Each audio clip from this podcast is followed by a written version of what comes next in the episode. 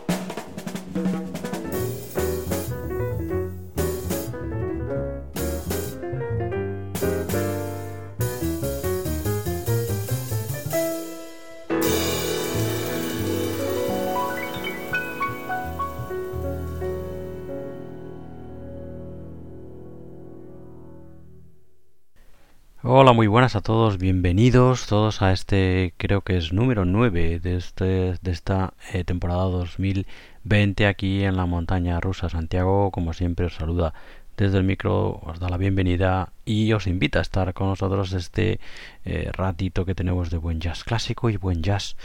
contemporáneo. Como ya os estábamos anunciando en números anteriores, este número 9 vuelve a ser otro especial monográfico. Bueno, ya sabéis, últimamente vamos despidiendo de manera triste a grandes, grandísimos artistas de jazz. Hicimos un especial monográfico para conmemorar y celebrar la carrera de Lyle Mays. También el año pasado hicimos ese estupendo monográfico dedicado al perfil y a la trayectoria musical de John Christensen, esa enorme batería que fue, como os comentábamos, uno de los arquitectos del sonido ECM y bueno, y que nos sirvió. Eso como excusa es especial también para manejar y volver a escuchar todos aquellos buenísimos, eh, míticos y maravillosos álbumes de ECM, que son muchos, evidentemente, no pudimos ponerlos todos, pero todos aquellos en los que participó, que fueron muchos y muy grandes, que participó John Christensen. Y bueno, pues como os veníamos anunciando, eh, esta semana le toca el turno al especial monográfico dedicado al gran, enorme y maravilloso pianista que era McCoy Tyner, que como todos sabéis nos ha dejado hace bien poco. Eh, antes de meternos en harina, bueno, pues una nota muy triste, la verdad, porque esto a muchos de nosotros nos ha tocado a nivel personal y es que, bueno, pues esta semana hemos tenido que, de una manera muy triste, despedir al gran saxofonista que era Marcelo Peralta, músico que, como digo, pues muchos de nosotros conocíamos de manera personal, eh, su música, eh, y su personalidad, ¿no? Eh, bueno, pues quedarán siempre ahí junto a todos nosotros. Y bueno, pues en el próximo número de mm, La Montaña Rusa le dedicaremos o le haremos un especial, eh, haremos un especial recuerdo a la música fundamentalmente de Marcelo Peralta, una la verdad que enorme pérdida para toda la comunidad jazzística, bueno, pues la argentina, la española y bueno pues a toda la zona de Madrid en concreto no donde bueno tanto en Madrid como en Argentina como en otros lugares él ejerció eh, como maestro bueno pues eso dando clases estupendísimas a tantos y tantos músicos y también bueno pues como músico e intérprete no en fin como digo le haremos un recuerdo bien bien merecido a Marcelo Peralta eh, la semana que viene nuestro número que será el número 10 de esta montaña rusa de esta temporada 2020. En fin, muy triste la verdad. Vamos con, ese, con este especial monográfico, eh, como digo, dedicado a la trayectoria, memoria y figura imprescindible para entender el jazz en su totalidad de McCoy Tyner. Aquí bueno, pues voy a hacer un inciso a nivel personal y es que para mí McCoy Tyner, independientemente de lo que digan los libros de la historia del jazz, para mí, y es mucho decir, es el mejor pianista, el más grande pianista de jazz que ha existido porque eh, solo oír eh, los primeros compases de su piano en la mayor parte de sus canciones, ese esa manera de tocar, esa mano izquierda maravillosa, potentísima. En fin, es algo que, que llega, a mí me ha llegado siempre hasta muy, muy dentro, hasta muy, muy profundo. Su música siempre me ha llegado muy dentro. Eh, y como digo, eh, es mucho decir, pero para mí es eso, uno de los más grandes o el más grande, como digo, pianista de jazz de todos los tiempos por encima de otras muchísimas grandes figuras que adoro pero si me tengo que quedar con alguien me quedo con McCoy. Además, como ya os he comentado en más de una ocasión, yo tuve la oportunidad de conocerlo personalmente cuando organizamos un, eh, un festival de jazz en Barcelona hace 15, 16 años y la verdad es que, bueno, pues eh, como siempre digo, estos enormes maestros del jazz clásico. Tuve también la suerte de poder conversar con Ron Carter, con Larry Coriel, con Joshua Redman y con tantos otros, bueno, pues en fin, son personas cercanísimas, ¿no? Que todos ellos destilan eh, muchísima eh, humildad, honestidad,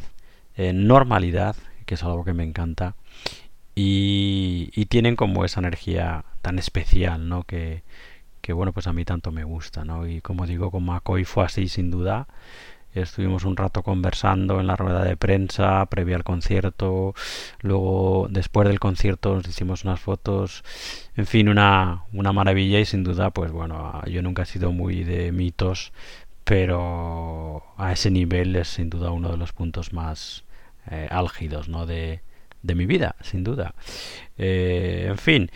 Eh, bueno, McCoy Tyner, como ya sabéis todos, formó parte del mítico cuarteto clásico de John Coltrane. Grabó todas esas piezas absolutamente maestras que sentaron las bases de lo que es el jazz hoy en día, sin duda. Y luego, pues bueno, eh, cuando se eh, desprendió, bueno, nunca se desprendió de la figura, iba a decir cuando se desprendió de la figura de Coltrane, pero la verdad es que eso es muy complicado, nunca se desprendió de esa figura, pero cuando dejó el cuarteto, allá por 1965, cuando, bueno, pues estilísticamente hablando eh, y musicalmente hablando, las ideas de Coltrane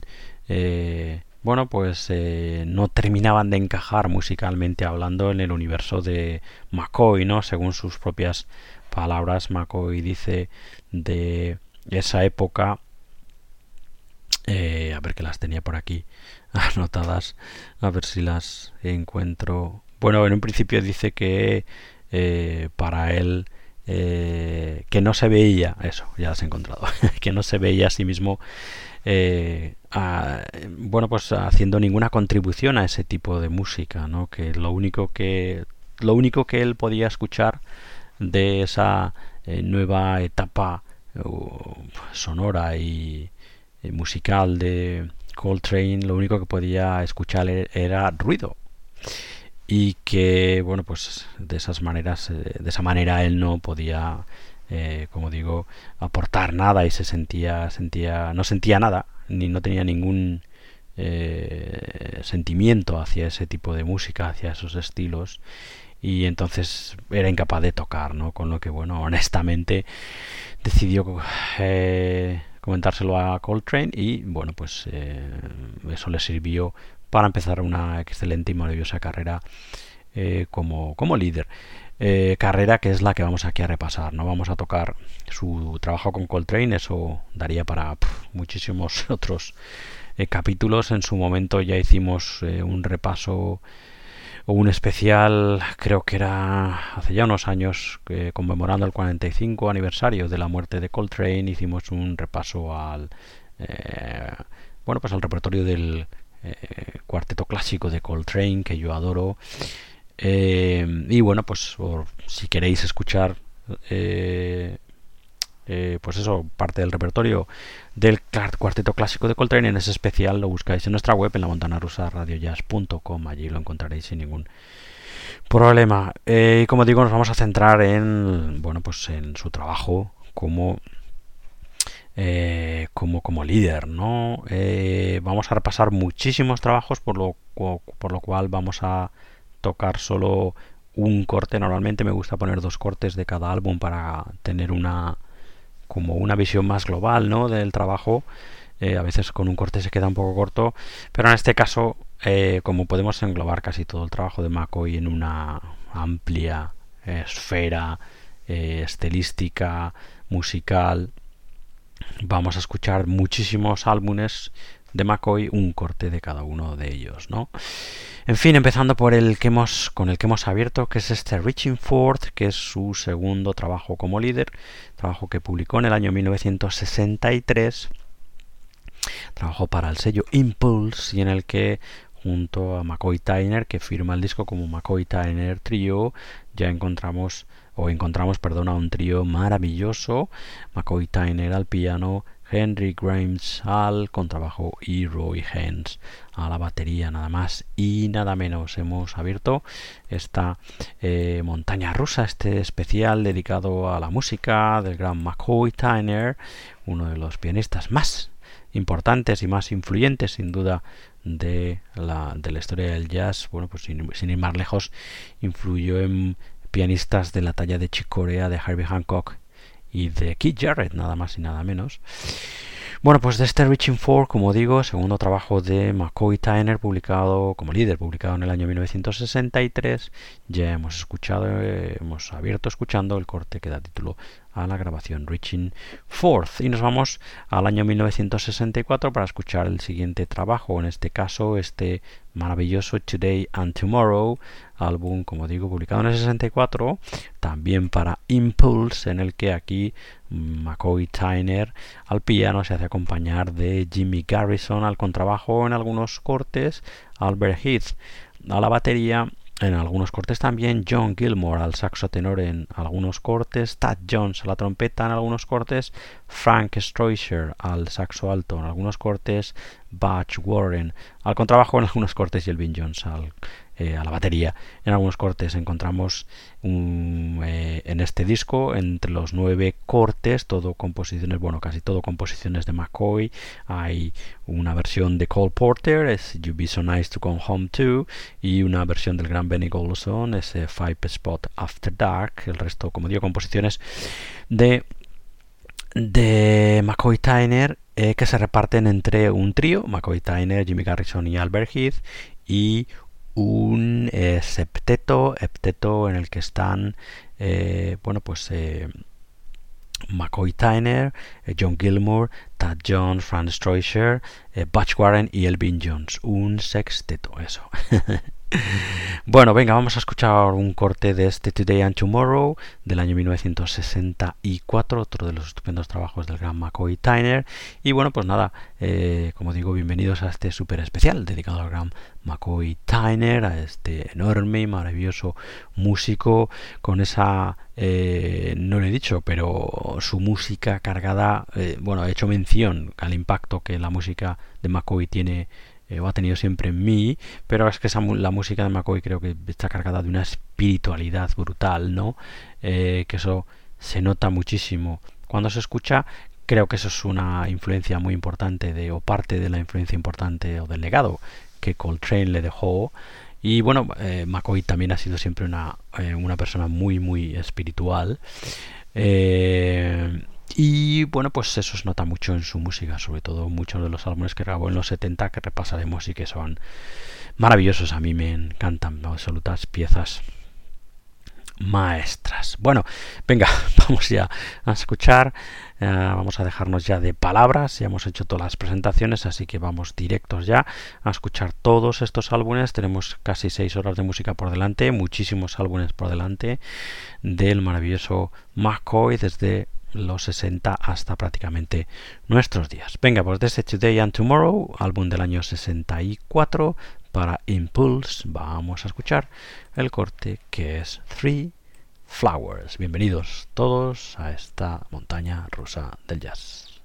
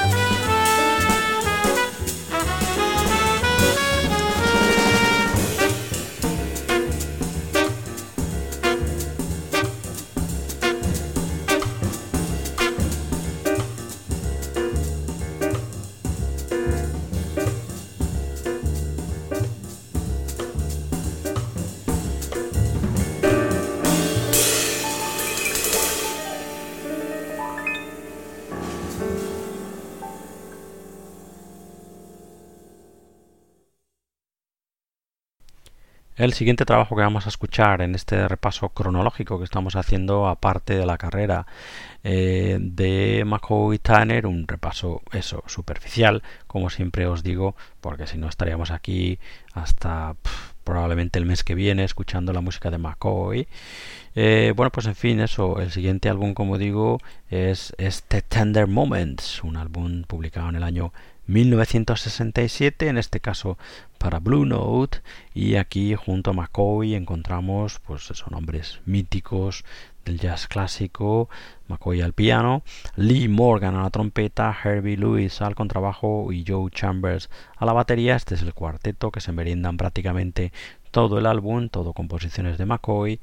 y luego encontramos en diferentes cortes al trombón de Julian Priester, el cuerno francés de Bob Norther, la tuba de Howard Johnson, el saxo alto y flautas de James Spaulding y el saxo tenor de Benny Maupin.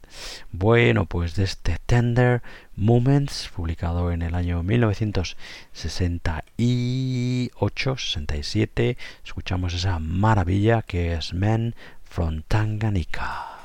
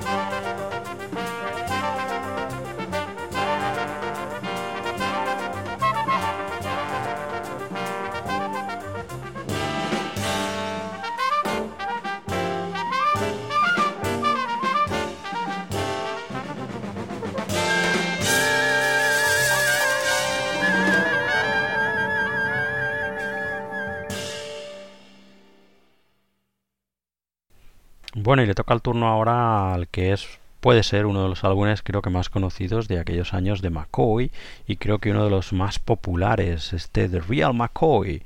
como algunos de sus eh, compañeros de trabajo lo llamaban, ¿no?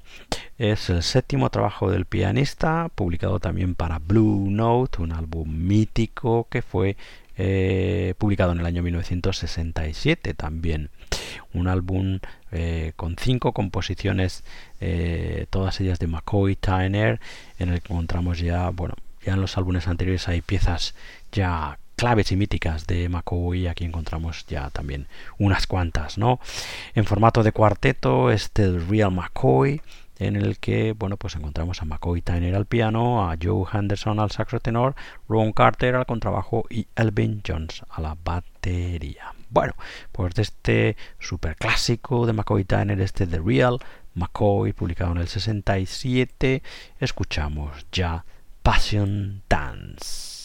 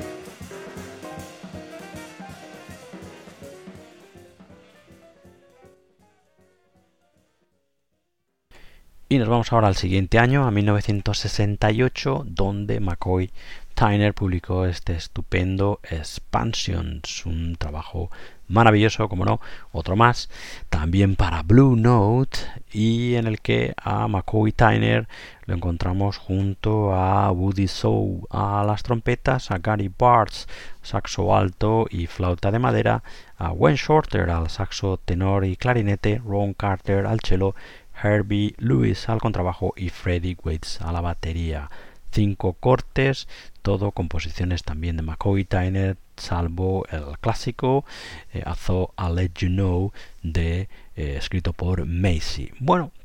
pues de este Expansions maravilloso vamos a escuchar el corte que es Song of Happiness.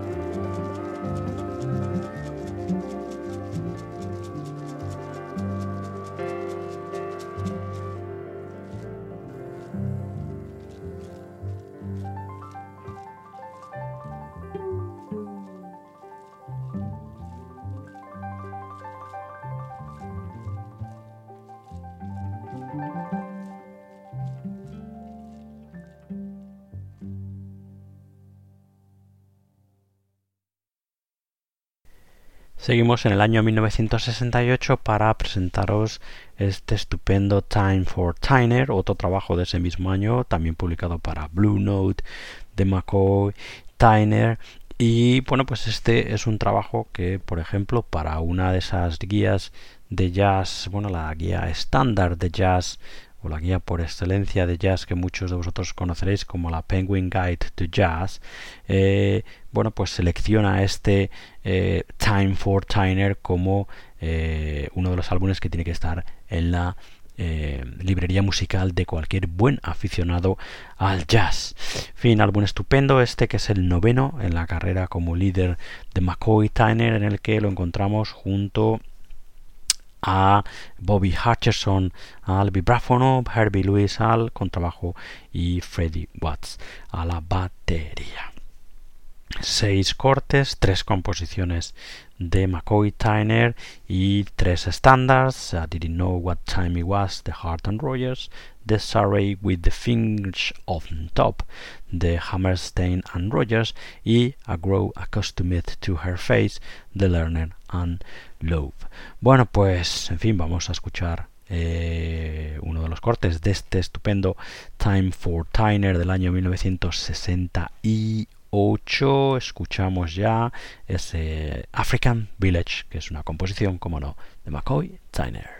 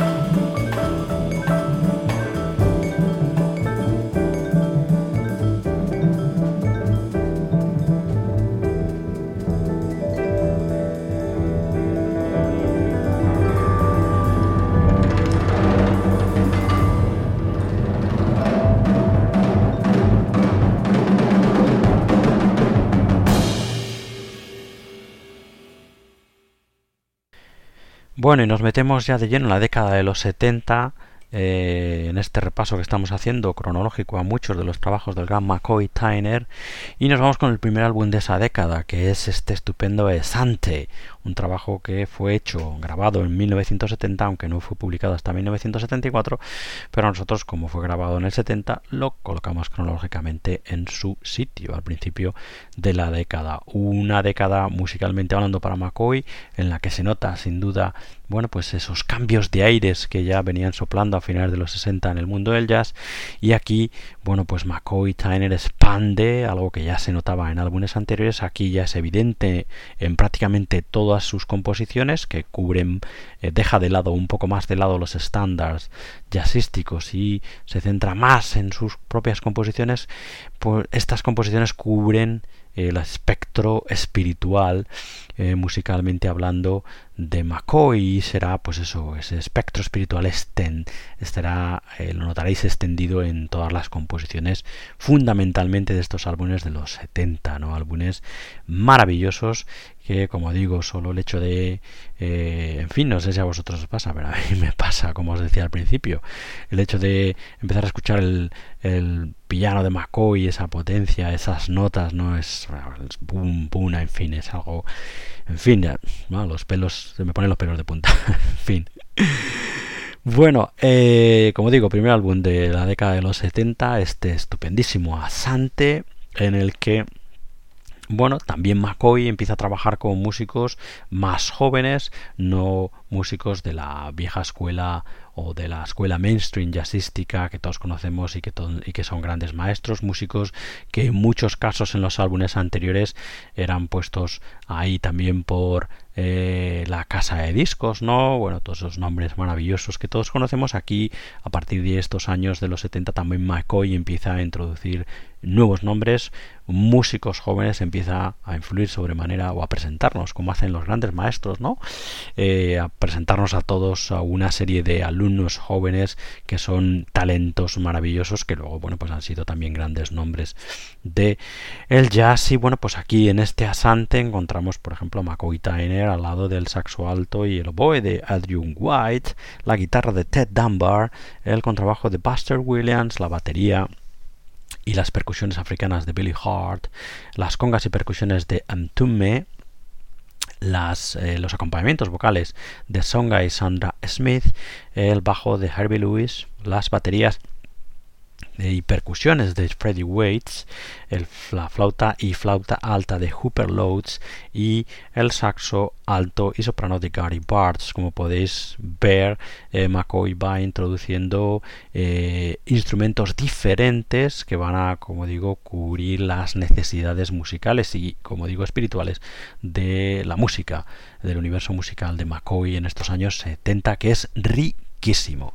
en fin, bueno, Asante, año 1970, vamos a escuchar de este álbum ya el corte que se llama Fulfillment.